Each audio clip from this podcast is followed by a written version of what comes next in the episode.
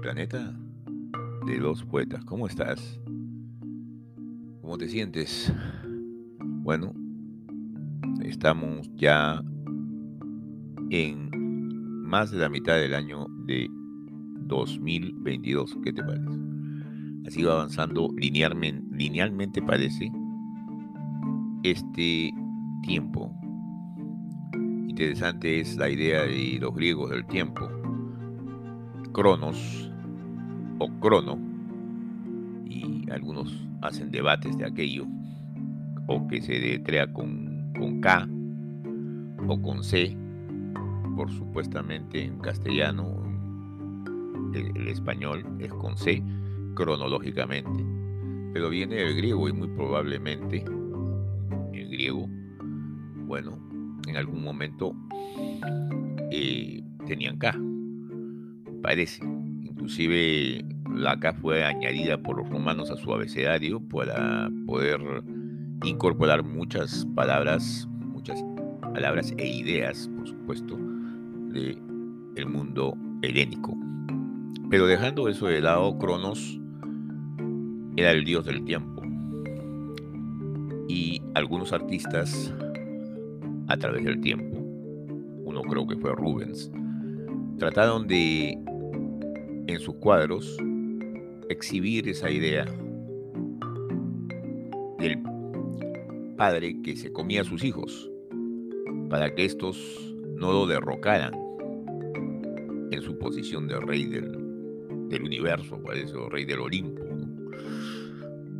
Pero esa hay una, un cuadro bastante, vamos a decir, la idea que se expresa en ese cuadro bastante impresionante, que se ve al gran Cronos comiéndose a Saturno, a su hijo, ¿no? mordiendo del pecho.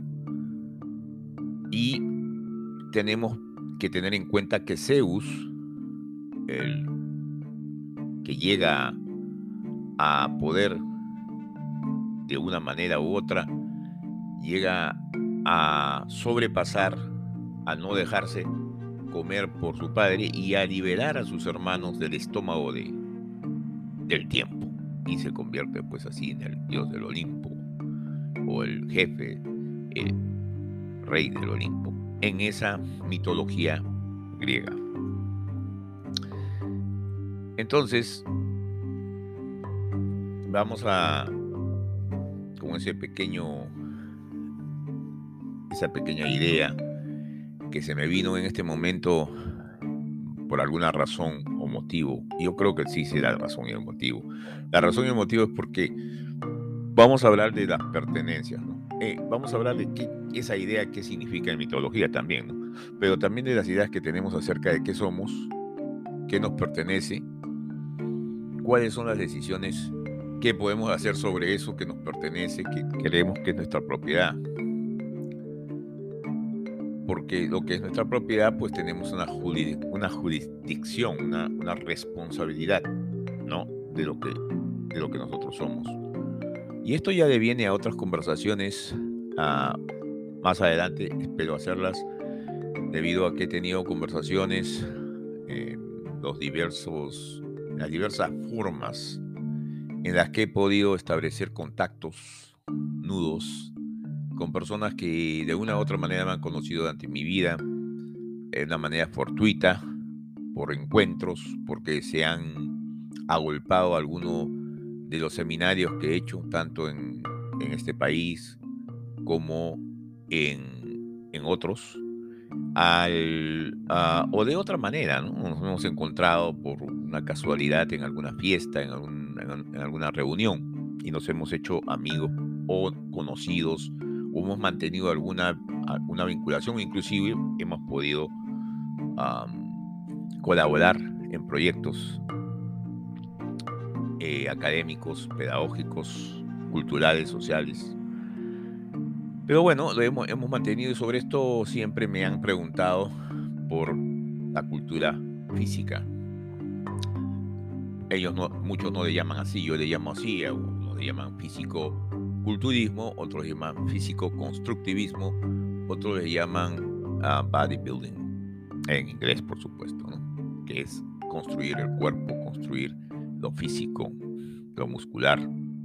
Musculación también es otro nombre que, al cual se refiere, se refieren muchos de las personas que me conocen y que saben que en algún momento u otro yo he competido, he tenido, no voy a decir la suerte, sino yo he opcionado, este, he tomado la decisión de competir, de elegir ese deporte para eh, competir en, algunos años. Yo creo que fueron más de 12 o 15 años que me dediqué a, a ese menester de lo que llamamos la competencia en físico-culturismo, pero generalmente voy a explicar que eso para mí no era real, eh, el punto, competir no era el punto principal. Hasta ahora, de una manera, um, de una manera un poco más sosegada, vamos a decir, más, más desplegada, más, más tranquila, pues sigo observando las reglas que aprendí a través de una doctrina, de una forma de vivir, si vamos a decir más que doctrina, de una aplicación de reglas, ah, de conocimientos científicos basados en observación y experiencia, eh, a través ¿no? de esos conocimientos, esas aplicaciones, a través de toda la vida. Es una cosa que uno no deja de ah, atender, que es el cuerpo, porque si no la atiendes, y me ha pasado a mí, mm, porque yo sí he dejado de atender esos menesteres físicos por dedicarme a otros intelectuales o académicos, pues sufres o te o tienes enfermo. O sea, si yo creo que escribí en algún momento, en algún, en algún libro que leía o en algún libro que eh, de aquellos que leía en mi adolescencia, el que no tiene tiempo para dedicarse a cuidar sus músculos los tendrá para enfermarse. Y es relativamente, no es cuestión de dedicarse solamente a los músculos, que quise decir dedicarse a conservar su salud eh, y a mejorarla si es posible. Entonces, ¿cuál es el aspecto de esta relación de, hijo, de hijos a padres? Vamos a volver ahí porque de ahí, de ahí en otras conversaciones regresaré a esto. Primero la relación de, de descendencia, de transferencia. El tiempo no quería ser Cronos, no quería que, que sus hijos lo, pues, lo derrocaran, lo sacaran del poder de Olympus. Y por eso, e, porque él hizo lo mismo con su padre. Entonces hay ahí una, ya en la mitología, una explicación psicológica de que los padres a veces hacen lo mismo que les hicieron a ellos con sus hijos. mi padre me hizo esto, yo voy a hacer esto. Pero en este caso no siempre es positivo. En este caso es negativo, porque cómo es posible que claro, él mm, derrocó a su padre del poder, Cronos, y ahora no quiere que lo con sus hijos, pero para eso se los come. Entonces, eh, es un poco, es un poco ya eh, terrorífico la acción esta que nos indica, pero nos indica otra, otra enseñanza, que el tiempo es inexorable y no, y es nuestro padre. El tiempo es el padre de nosotros. Y de una u otra forma nos va a despedazar, nos va a comer en vida. Y nos va a comer la vida de una u otra manera, si es que la conservamos a medida, como he dicho, del físico-culturismo, del físico-constructivismo, de la cultura física, de la musculación, del cuidado de la salud, por medio de cualquiera de las diferentes ah, técnicas que existen, que se han averiguado, que se han, pues, mencionar el yoga si quieres o meditación trascendental, ponle tú el nombre que quieras, que sirve para mejorar o para mantener la salud, ¿no? Para mantener el balance en la vida. De, independientemente de otras cosas que tienes que hacer en la vida para mantenerte, ¿no? Como ahora te llaman la sobrevivencia, hace muchos años ya sobrevivir es, es mantenerse con vida en una sociedad que cada vez es más dinámica y a la vez más difícil de, de uno de, de, estar adaptándose a ella, a esos cambios vertiginosos. Entonces eh, vemos que tiene algo de razón escondida, esta mitología, porque realmente el tiempo, y has visto y se han visto ahora en los medios sociales, se ven, porque la gente hace esas comparaciones, las pone en esas fotografías que se llaman ahora, ah, o gráficas, que se llaman memes, y ponen, por ejemplo, a, eh, Gina Lollobrigida, cómo lucía a los 20 años o 25 y cómo, cómo, cómo lució cuando, cuando tenía 70 o algo así. Entonces, como vemos, vamos a apreciar, el tiempo pasa inexorablemente para todos. Podemos, por ejemplo, Dick Van Dyke, que ahora tiene 96 años y que ha sido protagonista tanto de series de televisión como de, películas. Una de ellas es, eh, me parece, Chiti Chiti Bam Bam, ¿no? Y hay otras muchas de niños. Un, actor multifacético porque era comediante, eh, de drama, hacía, bailaba y cantaba. Y hasta ahora lo hace, me parece. Y se mantiene muy bien. Se mantiene muy, en muy buena forma. Tiene 96 años. Y está completamente lúcido a través de ese ejercicio que él hace, de esa profesión que le balancea la vida. Pero se ve los estragos, se ve el paso del tiempo. ¿no? Lo mismo pasa con la reina de Inglaterra, que tiene también más de 90 y tantos años y que es en este momento el jefe de Estado que ha estado que ha estado, que está en el poder por más tiempo. O ya le falta muy poco si no es así. Mm, tiene muchas décadas en el poder y se ha mantenido. Pero el paso del tiempo, aunque se ve muy conservada, de todas maneras para su tiempo y muy lúcida, ¿no? Pero el paso del tiempo es inexorable, se ve la diferencia de, de la época en que se casó con la época de estos contemporánea de estos momentos. Bueno, entonces eh, tiene mucho que ver que eh, el tiempo pasa, el tiempo nos despedaza, si quieres decir así, pero también el tiempo te puede dar experiencia, te puede dar calma, te puede eh, hacer ver cosas que no veías si es que aprendes en momentos más pueriles, en momentos de, de, tu niñez o de tu juventud. La otra parte que tenemos que ver también en esto es que hay manera de escapar al tiempo. Y por eso se crean bombas de tiempo, ¿no? Por ejemplo, se ponen una botella, tus deseos y las botas al mar. ¿Quién sabe quién la encuentre? Eh, o se pone o se compone un poema, algo que perdure, o te escribes a ti mismo en cualquier momento y lo lees después de 20 años y ves la diferencia de esos deseos, de esos anhelos, de esas metas en ese tiempo, con otras que tienes en el momento que ya ahora después de 20 años lees lo que hiciste cuando tenías 20 años menos. Y así sucesivamente hay formas de hacer nudos con el tiempo. Porque hablar del tiempo es realmente difícil. Definirlo es todavía aún más difícil. Lo usamos, vamos a decir, de una manera continua, nos referimos a él y nos basamos en él para hacer nuestros proyectos. Y esperamos que venga otro día, que venga otra hora, pero realmente sabemos si va a venir para nosotros, al menos individualmente, esa hora podemos em, estar en un sitio en el que creemos que vamos a pasar un buen tiempo y viene un, loco, como pasa ahora muy a menudo y por todo el mundo, y, y comienza a, a, hacer una balacera y lamentablemente perdimos la vida sin necesidad de perderla pero por gajes de, de mala suerte.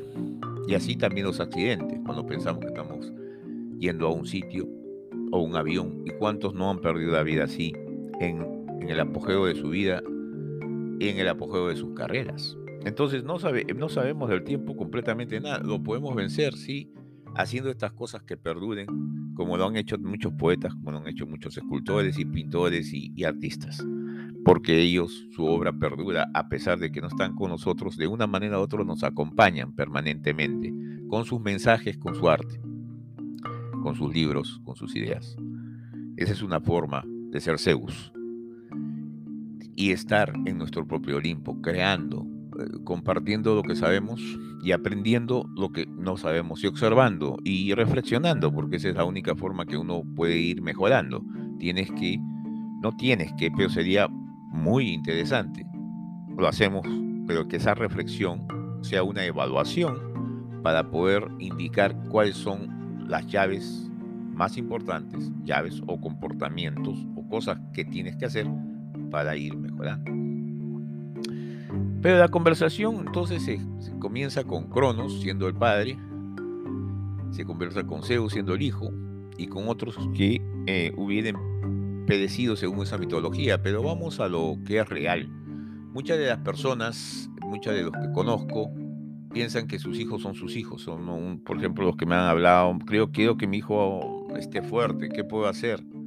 Sé que tú eres un experto en esa área, te he visto que has cambiado, te conocí de una forma, después te vi de otra y sé que mediante el ejercicio y mediante lo que tú practicabas lograste algo, me puedes indicar qué puedo hacer para mi hijo, yo lo quiero mucho. Mi, mi es importante, mi doctor, mi abogado, mi trabajo, mi casa, mi cuerpo, mi mente, mi palabra, mi lapicero, mi, mi, mi, mi, todo es mi, mi. Y al último, nada es de nosotros, como he dicho. ¿Y por qué? Bueno, eso me lo decía mi madre, no tenemos nada hasta nuestro cuerpo y lo que la vida es prestadita. Y si te pones eh, así, así, ese diminutivo, ¿no? Prestadita la vida. ¿Y por qué? Porque es un préstamo, algo que te lo dan a ti y tú puedes hacer algo con ello. Puedes dejar algo en esta vida transitoria, hermosa por supuesto, y también algunas veces eh, no tan hermosa, porque te trae preocupaciones, te trae responsabilidades, te trae te, hace hacer cosas que nunca hubieras querido hacer y, terminas haciendo cosas que nunca, nunca quisiste hacer muchas veces. Ahora, el, propósito tal vez de, tu conciencia es que, que, llegues a hacer las cosas que te gustan hacer y que cuando hagas las cosas que no te gustan, pues por lo menos tengas la facilidad de hacerlas y no estés torturado por los eventos de la vida muchas de las cosas que puedes llegar a hacer es el propósito. Hay cosas que si tienes un propósito, una meta, un ideal, un sueño, como lo quieras llamar, algo que quieras alcanzar y que no tienes, que quieras llegar a ser y por supuesto en este momento no eres, pues eso te va a dar a ti la energía para poder lograr esos, esos, esas cosas, que hay cosas que tienes que ver, que tienes que hacer ¿no? Hay otras personas que se dedican a decir, bueno, oye, eh, tú llegaste a hacer eso porque tuviste la ayuda de, de otra persona. Eso, es irrelevante. Primero tienes que tener el propósito, porque cuando tienes el propósito, otras personas te van a ayudar, involuntaria o voluntariamente. Y muchas voluntariamente, porque te van a ver la decisión, el método, te van a ver que estás enfocado, que quieres ser, que quieres obtener esa meta. Entonces hay personas que ni siquiera te conocen, pero dicen a mí me gusta eso y yo lo voy a ayudar. Me gusta su dedicación. Dentro de eso, dentro de esas dedicaciones, te puedo decir, por ejemplo, ahora que tanto hay tanto en el negocio del soccer, del fútbol, el soccer que se llama en inglés, en Estados Unidos, el fútbol es, siempre se llama fútbol en, en todas partes del mundo, menos en Estados Unidos. Pero el fútbol bueno, conocemos, el deporte de la pelota, del, el balompié, como se debe decir en castellano, eh, ese, ese deporte que has hecho tan fabuloso y que muy, muy poco tiempo va a celebrar otro campeonato mundial en Qatar. Ese deporte, pues a nosotros como peruanos, ah, no, eh, inclusive yo lo practiqué, eh, competí en, fútbol por por mi escuela en la época secundaria, en la, época primaria más me dedicaba al fútbol de la calle y competí. Hice mi propio, mi propio cuadro con mis amiguitos de, de, ahí de la, de la calle, donde yo vivía, Manuel Vargas, y competimos. Y todo por el estilo, y jugábamos por mucho, con mucho cariño y con mucha felicidad. Pero así pasaba el, eh, Pedro Pablo Perico León, por ejemplo. Pedro Pablo Perico León, que lamentablemente hace unos años, pocos años, ha, fallecido. Él llegó a ser un ídolo del deporte peruano. ¿Y qué sucedió con él? Pues que él era huérfano. Su comida en ese entonces, cuando él jugaba por la, creo que en la Victoria, me parece, aunque no estoy muy seguro, o Barrios Altos. Cuando él jugaba, pues lo que él tenía de, comer este, era muy pobre, porque los huérfanos paraban en la calle, le daban un té y un limón. Ese era su, su almuerzo, su comida y su desayuno. Entonces lo encuentra un señor que lo ve así, lo ve jugar, dice que jugar por Alianza Lima, que es uno de los cuadros más eh, íntimos, uno, cuadro, uno de los cuadros más tradicionales del Perú junto con la U. Y le dice, sí, bueno, me encantaría jugar, le dice el niño, eh, muerto de hambre. Entonces lo llevó a su casa y le, hizo, le hicieron preparar ahí un plato, se comió uno, se comió otro. Y ese señor le dijo a su esposa, nos podemos quedar con él. Eh, el señor era, si estamos hablando de raza en el Perú, no, no se le hace caso mucho a eso. Eh, Pedro Pablo Pericolón era afro, afroperuano y el señor era completamente pues este blanco, ¿no? Y su madre, eh, su esposa dijo, bueno, que se quede con nosotros y se quedó hasta que se casó, según nos dice ese señor. Se quedó con él, creció y claro, en Alianza Lima fue, fue un goleador, un momento de esos hizo cinco goles, llegó a hacer 110 goles como profesional y llegó a poner al Perú en el Mundial del 70 y fue el indiscutible número 9 del de, eh, cuadro peruano en el año 1970 y en el Mundial y anteriormente, claro, era el, que mandaba a todo el equipo. Eh, la historia de él, eh, él siempre, y hay fotos de él con este señor, que en este momento no me acuerdo el nombre, y que lo acogió, pero él por supuesto, el padre de él era ese señor. Entonces, el padre no es el que el que, tiene un hijo, padre es el que está con el hijo siempre. Ahora, siempre estuvo con él, este señor. Siempre estuvo con él y él siempre estuvo, perico, con, con este señor, con el que lo adoptó, con que él que lo recogió de la calle. Entonces podemos decir que no era su hijo, pero que él se compadeció y lo crió como un hijo. Entonces, las cosas de, son, son importantes esas relaciones, ¿no? Las relaciones que se suscitan sobre un proceso de tiempo, no es cuestión de que también eh, ser padre es fácil, pero yo creo que una de las principales, no una de las principales, uno de los problemas en muchas familias es la idea de la posesión, que afecta realmente a todo el mundo o afecta a las personas que de una u otra manera se encuentran con esta clase de, idea posesiva. ¿no? sé si es ignorancia o es falta de entender la vida, pero es difícil, por supuesto. Creemos que nuestro cuerpo es nuestro cuerpo y no sabemos cuándo nos va a dejar.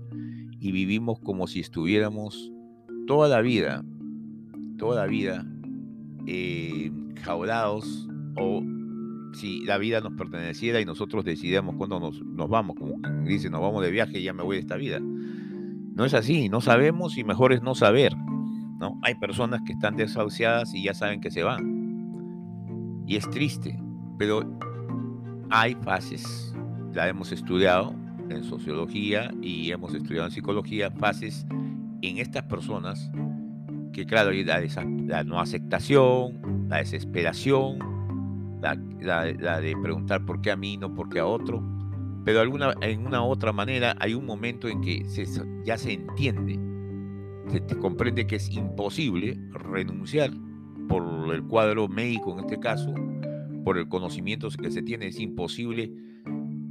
E, esas preguntas ya ni no, no, ya no ya carecen de sentido porque uno tiene que irse. Y no tiene que irse, sino que ya la, ya el límite límite fisiológico, te, ya, ya tú entiendes que ya no vas a estar y ni siquiera es razonable eh, eh, quedarse en esta vida. No tienes que partir de ella. No tiene que prepararse con el, con, vamos a decir, con la existencia que se llama colandeo, colamondo, si quieres, tu corazón en contra del mundo, eso decían los romanos, y entender que somos vulnerables y que tenemos un tiempo relativo.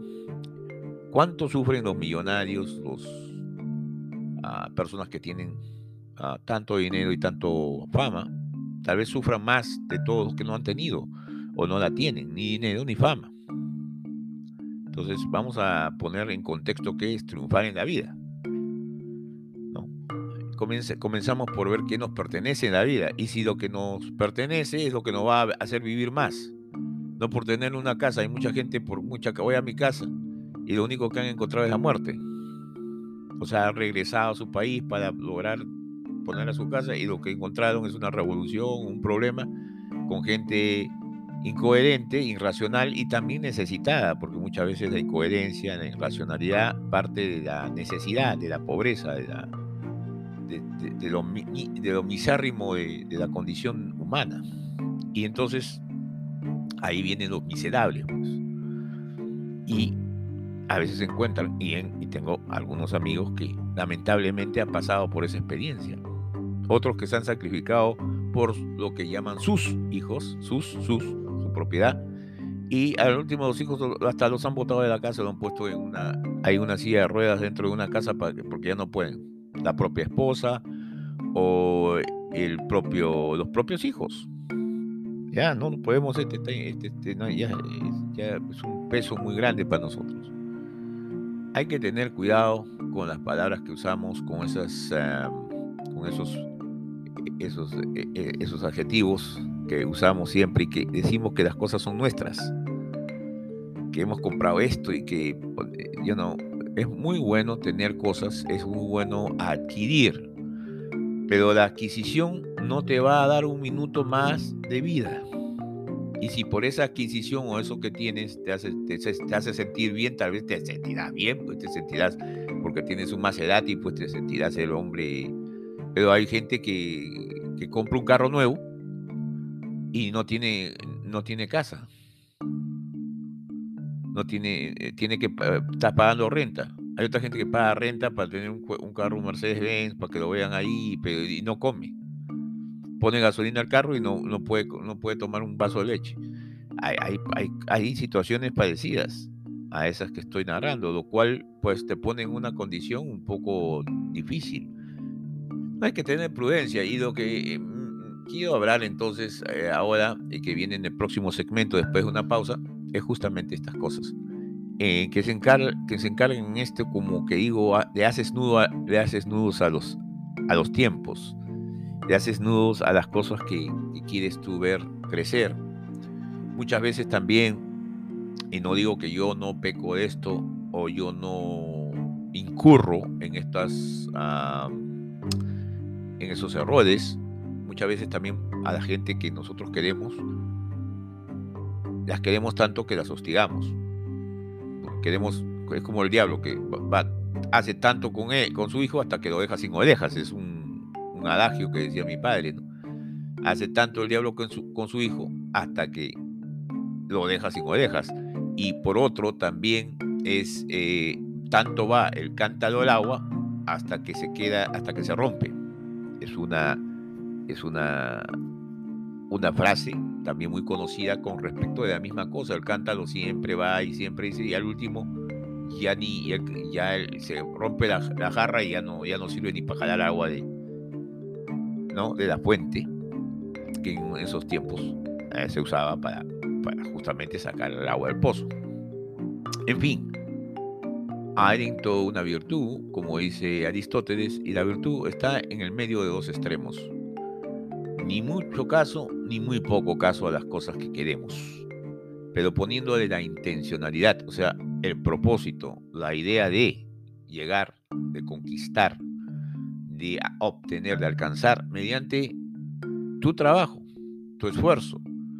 Y cualquier cosa que utilices en ese esfuerzo, hasta un pedazo de piedra, va a ser muy útil para que alcances tus metas. Seguimos tras una breve pausa con estas relaciones entre hijos y padres.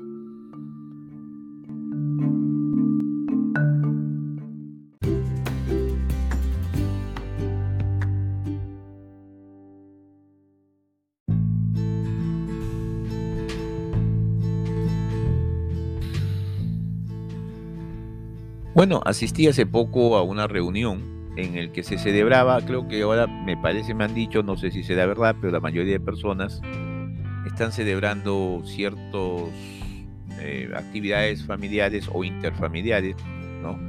De que es cuando viene, se supone que ya está embarazada la, mujer, se supone que viene un niño, entonces tiene que decir si es niño o si es eh, niña. Y entonces se hace ahí, pues, eh, hacen videos, no sé, unos de las partes familiares dicen niña, otros quieren niño y después ganan los que dicen niño y obtienen algún premio por ello. Pero ah, es una, una excusa para, para, para encontrarse, para hacer una reunión, una fiesta, estar alegre y celebrar el advenimiento de un niño más. Yo sobre ese, ese caso digo, bueno, eh, vamos a tener que tener cuidado siempre con la cantidad de personas que están viniendo al mundo. Esto lo hablábamos con mi hermana y con muchos amigos, basado en la idea de Malthus, que decía pues, ¿no? Ah, esto de la, de la proporción en que los alimentos se pueden generar para la gente que vive aquí y la forma como nos estamos reproduciendo. Uno era aritmética, mientras que el otro, la proporción es geométrica. O sea, mientras que nosotros podemos producir alimentos en forma aritmética, o sea, en ascendencia aritmética, lo, lo, nos podemos reproducir en forma geométrica. Entonces, Malthus, ya en la época del siglo XVIII, o XVIII me parece, eh, ya el inglés, o creo que el escocés más que nada, aducía de que en un momento, pues no va a haber comida para nadie y va a haber una, una especie de, de problema económico y de problema de subsistencia. Porque al no haber comida para todos, alguien tiene que comer y nosotros no vamos a comer. Entonces, algunas personas se van a beneficiar y otras personas van a pasar, la van a pasar muy mal. Y ese caso ha pasado pues ya desde el 60, 70. Estamos viendo en África, eh, estamos viendo en Sri Lanka, ya hizo uno de los primeros conciertos justamente este ex ah, y que también ha fallecido, que, descanse en paz, George Harrison, concierto para Bangladesh, que fue una de las primeras ideas que se hizo para generar fondos, para ayudar justamente a la hambruna que había en ese país y a la falta de reconocimiento de, las sociedades más avanzadas y, económicamente superiores que tenían más recursos porque no hacían nada por estos países donde la gente se estaba muriendo simplemente de hambre, de no tener que comer. Y entonces aquí, ah, en los Estados Unidos, están creándose esas actividades para celebrar gente que viene. Yo creo que lo que tenemos que hacer y decirle a las personas, tanto jóvenes, es que yo pienso que esto lo, pensaba mucho con mi hermana, yo tenía 12, 11 años y siempre desde esa, esa época del 60, miramos el 2000 como una época en que muchas cosas iban a cambiar, que iban a ser tecnológicamente superior, pero había muchos desafíos y ese era un desafío principal. Porque cómo es que las personas van a abstenerse de algo que las incita tanto como el sexo. Cómo las personas van, las mujeres van a poder entender de que no, es, eh, claro, de, que hay mucha población. Ah, yo quiero un hijito ay, que quiero esto, pero que hay otras cosas que también se hace el sexo por muchas eh, cosas, no solamente para tener hijos. El ser humano eh, tiene pues eh, ese afecto, se come, unos comen por necesidad y otros comen porque aparte de la necesidad y se nutren, se olvidan de, del paladar, se olvidan del sabor. Otros comen simplemente por el sabor, chivaritanos, por el placer. Y entonces en ese caso, si tú pones un balance y un punto medio, pues encuentras que puedes comer bien, rico, como se dice en, el Perú, con sabor y también nutrirte. Comer bien porque te vas a nutrir, no comer eh, cosas que te van a hacer daño. Y si tú caminas por la calle, hoy en día vas a ver que una persona ya más allá de los 30, inclusive de 20, tiene lo que llaman en México, en el Perú, guata una especie de abultamiento en la zona ventral. Y si te descuidas, te das cuenta que las cosas que están comiendo no te están haciendo bien, se están quedando ahí en algún sitio. Y por eso tienes esas, o esas personas tienen esas eh, cosas voluminosas. Aparte, el sedentarismo. Ya se compraron el carro más, y pues pagan en el carro de arriba para abajo. Salen de la casa, ponen una pata en el carro y siguen, no caminan. Y al no caminar, pues no gastas calorías y, comer cosas que lo que puedes comer porque no hay comida allá. O sea, hay, pero hay que, ahora le dicen orgánica. Una cosa que no había en el 60, en el 70, ahora hay que comer orgánico y hay que pagar más por esas cosas orgánicas. Que quién sabe, muchas de las cosas orgánicas tampoco tienen ningún sentido, porque si vas a comer una naranja, a mí puede ser que los insecticidas o otras cosas que les ponen para preservar pues a, los cultivos no pasen la cáscara, otras pasarán. Tienes que ver qué productos, qué alimentos, qué vegetales orgánicos y qué no orgánicos. Y, tienes que hacer tus cosas. No, estos son eh, desafíos que estamos viviendo, pero somos demasiados. Eh, alguna gente mm, está, tiene argumentos y, hay, y esto es un tema, un tema que muchos pueden debatir. Educada, gente educada con, conocimiento. Yo por lo menos tengo dos maestrías, ¿no? Entonces, me parece que soy eh, completamente, eh, estoy profesional y puedo y tengo, como cualquier otra persona, tener mis opiniones. Ahora, esto yo pienso que aparte de lo que he leído, verificado, contrastado, entendiendo, analizando, extrapolando lo que tú quieras decir, eh, se, ve que, se ve que la basura, por ejemplo, es un fenómeno increíble todos los días. Uno tiene que ponerse la mano al pecho y comenzar a hacer un acto de conciencia y decir qué es lo que está pasando. Y ya no es, pues no depende de ti, de ti solamente depende de lo que tú haces. Tú puedes seleccionar tus alimentos, puedes seleccionar, eh, o sea, los alimentos que vas a consumir, puedes seleccionar con qué clase, con, cuánto vas a dormir y qué clase de vida, si es sedentaria, si es sedentaria o no, si la puedes cambiar o no. Si estás, por ejemplo, ahora fumando, tabaco, pues dejarlo o no. Ahora se fuma jucas, el juca o lo que sea, esas, esas pipas de agua y otras cosas como el vapor, que es una cosa que también tiene nicotina y que también te acaba igualmente la vida y también es adictivo. Entonces, ah, ¿de qué hay que celebrar? De que viene una persona, ya, muy bien, ¿y a qué viene? ¿Tienes la cantidad de plata y tiempo para dedicarte a tu, a tu hijo?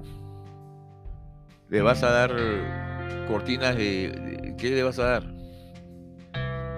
¿no? O por el hecho de que eres mujer o eres joven o que tus padres tuvieron, tú también tienes que tener. Esas cosas, nosotros, yo con mi hermana pensábamos eso, no, porque nuestros padres nos tuvieron a nosotros, era otra época, ¿no? Pero no, no necesariamente tenemos que tener hijos. Hay que ponerse o, o tener los hijos cuando ya tengamos mucho dinero, cuando estemos bien posesionados y tener la capacidad de tener tiempo para estar con ellos, porque eh, a veces no veíamos, no se podía ver al padre. Y en esto pues viene una relación cuando uno no puede tener el tiempo porque tienes que trabajar. No todos los trabajos que, si trabajas para el gobierno, no todos los trabajos de esos gobiernos o esas entidades van a estar para siempre para ti. Tal vez pensarás, pero en un momento u otro eso cambia. Ahora, si de franera, o sea, si te gusta sobar el lomo a las personas, vas a tener un poco de tiempo, pero de alguna u otra manera va a venir alguien y se va a dar cuenta. Y digo porque hay muchas personas, ¿y cuántos trabajos hay en eso de burócratas? Que no hacen nada. Tanto en los ministerios como en las agencias del gobierno. ¿No? Mayormente son trabajos que, se crean para dar trabajo, pero, pero que realmente sean productivos no. No son gente que vaya a cultivar una papa o que sepa clavar un clavo. ¿Mm? Y clavar un clavo también no es, no es tan productivo. Vamos a decir. Hay que saber clavarlo. Y la mayoría de gente me parece que no tiene esa capacidad. Bueno, pero uno punto cuando uno trabaja no tiene el tiempo para dedicar a hijo entonces no lo ve. ¿Qué puede hacer? Yo tenía un amigo Y esto es, esto es lo que me contó este amigo. ¿Qué pasa con, los padres? Los padres de familia, tanto madre como padre, ahora no, no alcanza un sueldo no hay libertad, ¿no? O sea, aparte de que eres joven, tienes que trabajar, los dos trabajan, muchas veces dejan a una persona ya de edad. ¿Cómo vas a dejar tu hijo a tu madre? Tu madre ya te crió a ti. Más bien dale algo de plata a tu madre y déjala ahí de vez en cuando, sí, para que esté con los hijos y, claro, para una hora, dos horas, pero toda la vida que ella cocine, que, eh, que, que tenga tus hijos, que o sea, que ella sea madre dos veces. O es como, oh, ustedes están jóvenes, ustedes lo hicieron solos. No. Es una... Y, pero es la, parte ahora y la, estas generaciones que se están formando, de generaciones de, personas que, viven con sus padres, los padres viven con sus otros padres, y así están entre los abuelos, los hijos los crían los abuelos. Al momento que los hijos ya crecen, ya se van y lo dejan los abuelos a un lado. cosas que se observan. ¿no? El nudo en la sábana es una, una forma en que un padre, que este eh, estaba diciendo que un amigo me contaba, eh, decía pues, pues que eh, esto saltó en una reunión de amigos y entre los amigos pues de apoyo en, que tenían este problema, ellos me contaban yo porque yo a, a una edad, ya ellos tenían 30 ya tenían creo que hasta nietos. Se habían casado muy temprana edad, uno se casó a los 16, otro a los 17, querían ser pues tenía, han tenido sus amores, ni siquiera eran un amor, un amor, uno de los primeros encuentros con una mujer y ya, ya salieron embarazadas y tuvieron que casarse por ser responsables. Y yo pues iba eh, porque eran mis amigos de, barrio y de vez en cuando iba a, esas reuniones a escucharlos tanto amigos como amigas, porque hay amigas que también tuvieron un, desliz, ¿no? Y decidieron tener el hijo no así como sea, porque creían en la, en la provida, ¿no? En que la vida es vida y no, no creen en el parto. Está bien. Por eso hay que tener mucha educación a, ese nivel cuando llegan esas intenciones, porque lógicamente la fuerza hormonal tanto en mujer como el hombre, la, fuerza de atracción es fuertísima, es la fuerza de la vida misma la que se quiere multiplicar, eso no, eso no eres tú, ¿no? Por eso vemos los problemas con los clérigos, eh, con el celibato, que consiste en no tener justamente relaciones. Bueno, entonces cada uno entendía la vida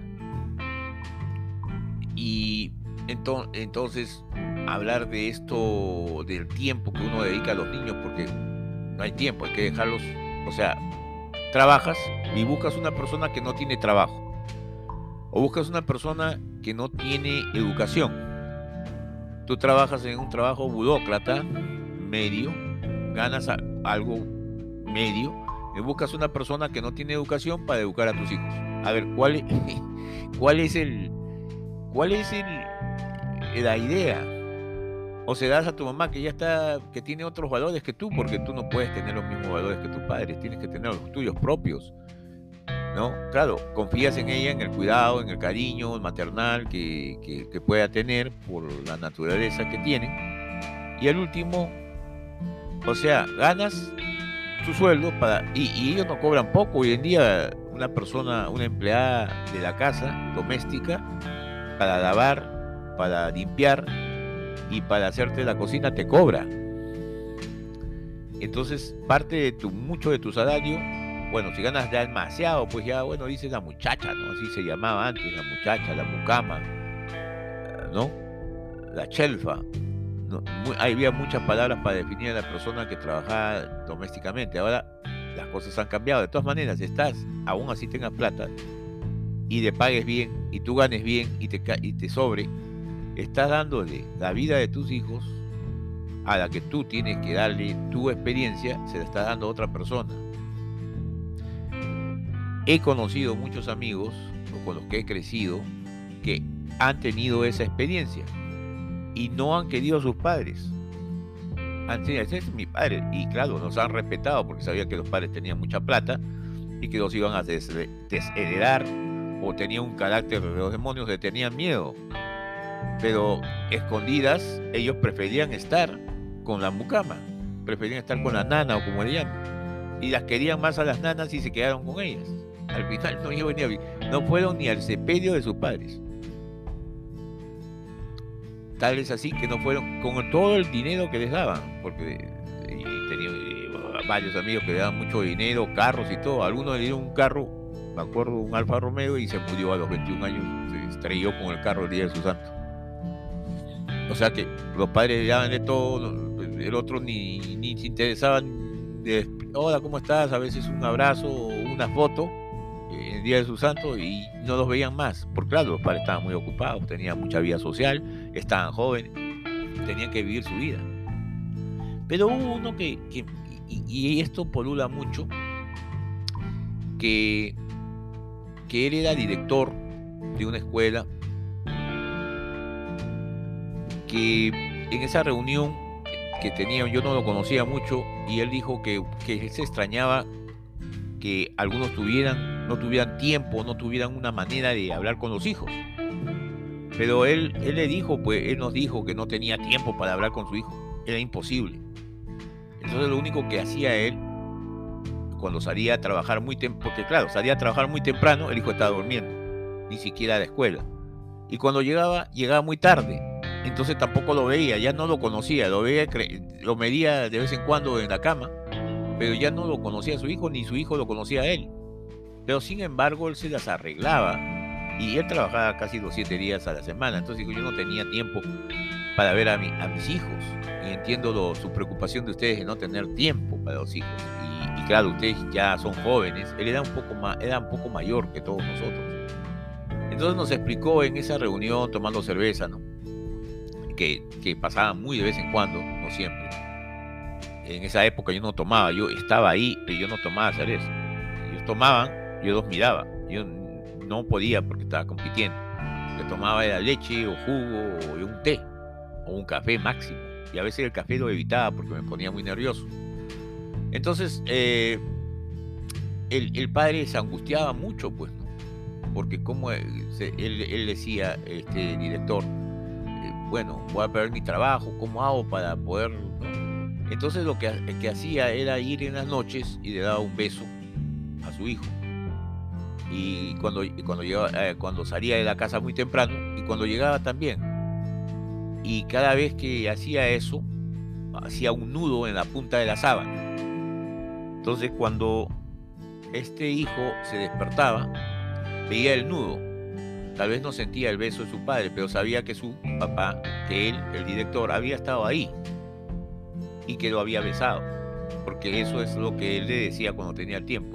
Cuando veas un nudo ahí, yo he estado ahí y yo te he besado. Entonces el nudo es el fue el medio de comunicación que había entre ellos. Entonces, la verdad, a mí cuando yo oí eso, eh, eh, me emocionó mucho. Y, lógicamente ahí estaba un amigo de él que, que estaba, su hijo también estaba en la escuela compartían el misma, la misma aula, eh, la misma clase, y dijo, sí, su hijo es, mm, es el mejor de la clase. Es el mejor alumno de la escuela.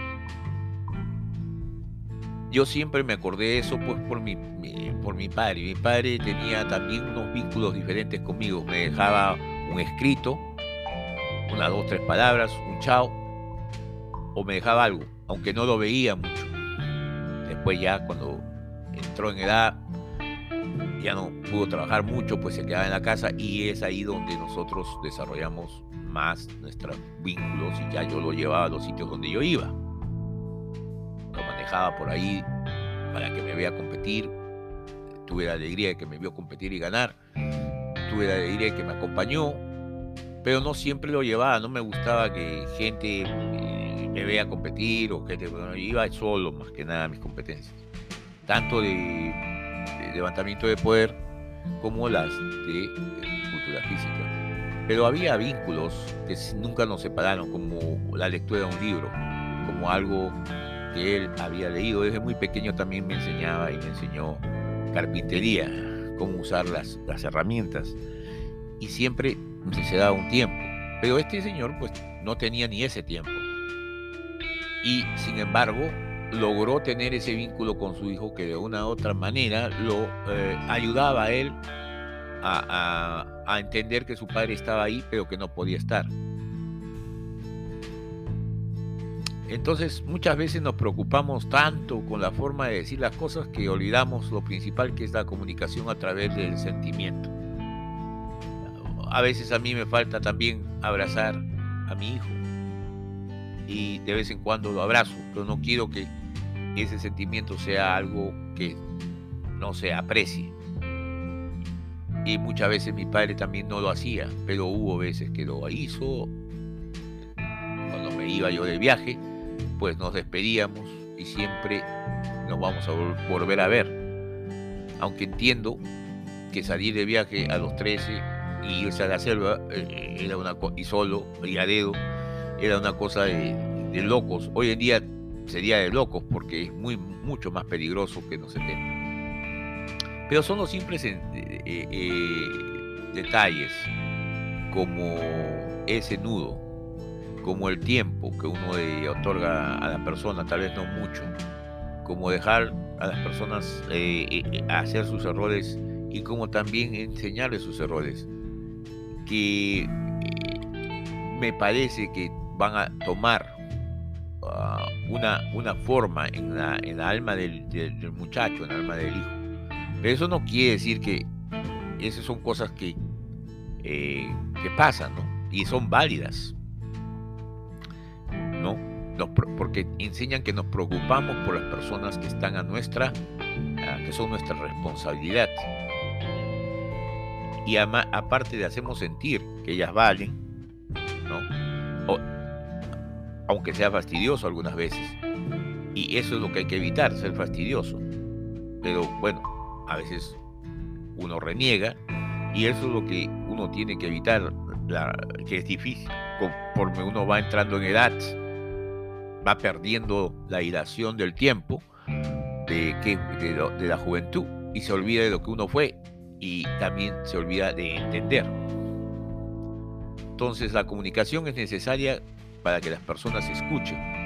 El, lenguaje tiene que ser un lenguaje de, corazón, ya que los sentimientos siempre van a hablar más alto que todas las palabras que tenemos. Y ese es un hecho yo me olvido muy, eh, de muchas, de muchas maneras. Entonces, ese nudo de la sábana puede ser cualquier otra cosa. Puede ser, eh, puede ser un abrazo, puede ser un beso, puede ser un, un aliento en el hombro, puede ser paciencia para escuchar, también paciencia para esperar, para que hablen, porque a veces se demoran demasiado. Pero bueno, no perder la paciencia. Entonces, vive de tal manera que cuando los hijos Piensen en justicia, en cariño, en amor y más que nada en integridad. Piensen también en ti. Y eso es eh, uno de los sentidos que, quería decir, pero otra de las cosas más importantes es que nada es nuestro. Como te dije, todo es prestadito, como decía mi madre, más que nada. Y esto no me lleva a una historia. Un hijo llevó a su padre a un restaurante para disfrutar de una deliciosa cena. Su padre ya era bastante anciano y por lo tanto un poco débil también. Mientras comía un poco de los alimentos, caía de cuando en cuando sobre su camisa y su pantalón algunos despojos, algunos, eh, algunos alimentos pues, que él no podía eh, manipular muy bien. Entonces los demás comensales observaban al anciano con sus rostros distorsionados por el disgusto, pero su hijo permanecía completamente en calma. Una vez que ambos terminaron de comer, el hijo, sin mostrarse ni remotamente avergonzado, ayudó con absoluta tranquilidad a su padre y lo llevó al sanitario. Limpió las sobras de comida que le habían caído su, en su arrugado rostro, ¿no? Eh, y ropa e intentó lavar las manchas de la comida del pantalón, de la camisa. Todo hizo amadosamente, inclusive lo peinó el cabello gris y finalmente le acomodó los anteojos. Al salir del sanitario, un profundo silencio reinaba en el restaurante.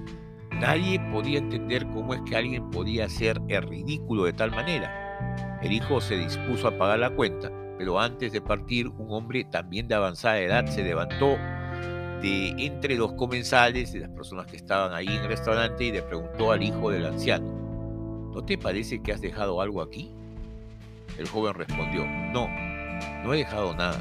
Entonces el extraño le dijo, sí, has dejado algo. Has dejado aquí una lección para cada hijo y una esperanza para cada padre. El restaurante entero estaba tan silencioso que se podía escuchar caer un alfiler. Uno de los mayores honores que existen es poder cuidar de aquellos adultos mayores que alguna vez nos cuidaron a nosotros, nuestros padres, y todos esos ancianos que sacrificaron sus vidas con su tiempo, con su dinero, con su esfuerzo, por nosotros. Merecen entonces nuestro máximo respeto. El día de ayer le dije a mi esposa, acompañemos a tus padres. No son de mi predilección, pero yo entendí que a ella, por supuesto, entendiendo el mío, que ya hace mucho tiempo, mi relación con mis padres, le hubiera gustado y le gusta estar con sus padres. Y pasamos un buen tiempo, a pesar de algunas otras cosas que sucedieron. En el final también tenemos que entender que nuestros hijos no son, nuestros hijos.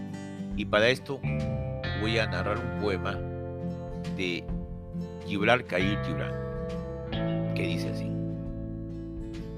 Poeta del Líbano, por si acaso.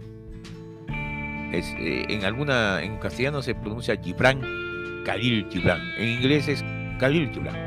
Pero bueno, quién sabe, porque es una traducción del Líbano a estos idiomas. Pero vamos a traducir esto, está bien traducido este poema. Tus hijos no son tus hijos. Son hijos e hijas de la vida, deseosa de sí misma no vienen de ti, sino a través de ti. Y aunque estén contigo, no te pertenecen. Pues darles y puedes darles tu amor, pero no tus pensamientos, pues ellos tienen sus propios pensamientos. Puedes abrigar sus cuerpos, pero no sus almas, porque ellos viven en la casa del mañana, que no puedes visitar ni siquiera en sueños. Puedes esforzarte en ser como ellos, pero no procures hacerles semejantes a ti, porque la vida no retrocede ni se detiene en el ayer. Tú eres el arco del cual tus hijos, como flechas vivas, son lanzados. Deja que la inclinación en tu mano de arquero sea para la felicidad.